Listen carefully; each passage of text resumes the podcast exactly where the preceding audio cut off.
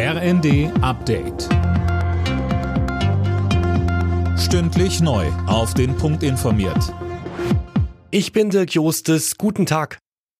Im Tarifkonflikt in der Metall- und Elektroindustrie gibt es eine Einigung. Der Verband Südwestmetall und die Gewerkschaft IG Metall haben sich in der fünften Verhandlungsrunde auf einen Pilotabschluss verständigt, der dann auch bundesweit gelten soll.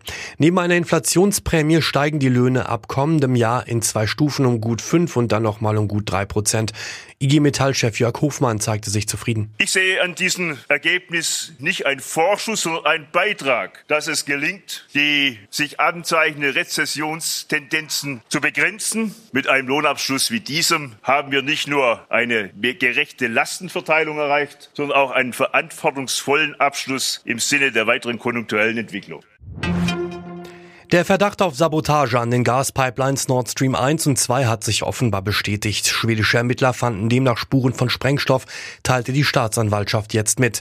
Insgesamt vier Explosionen hatten im September mehrere Lecks in die Pipelines in der Ostsee gerissen. Die UN-Klimakonferenz in Ägypten soll eigentlich heute zu Ende gehen, weil aber noch viele Fragen offen sind, könnte sie auch verlängert werden. Immerhin, in die Beratungen über das Streitthema klimabedingte Schäden ist Bewegung gekommen. Die EU will sich an einem Ausgleichsfonds für Entwicklungsländer beteiligen. Außenministerin Annalena Baerbock im ZDF. Mit Geld allein werden wir diese Krise ohnehin nicht eindämmen können. Deswegen werben wir zum Zweiten so massiv dafür, dass wir bei der Frage CO2-Minderung, dass wir da einen Arbeitsplan gemeinsam beschließen, beschließen, indem wir festhalten, wie wir insbesondere in den nächsten zehn Jahren unsere Emissionen halbieren bis zum Jahr 2030, damit wir überhaupt auf den 1,5 Grad Pfad noch kommen können.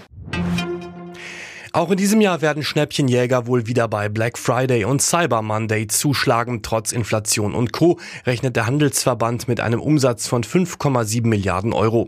Das ist ein Plus von mehr als 20 Prozent im Vergleich zum Vorjahr. Alle Nachrichten auf rnd.de